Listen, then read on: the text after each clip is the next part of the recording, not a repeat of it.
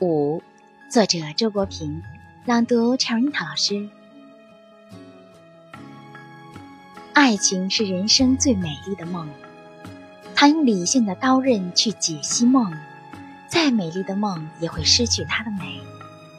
弗洛伊德对梦和性意识的解析，就破坏了不少生活的诗意。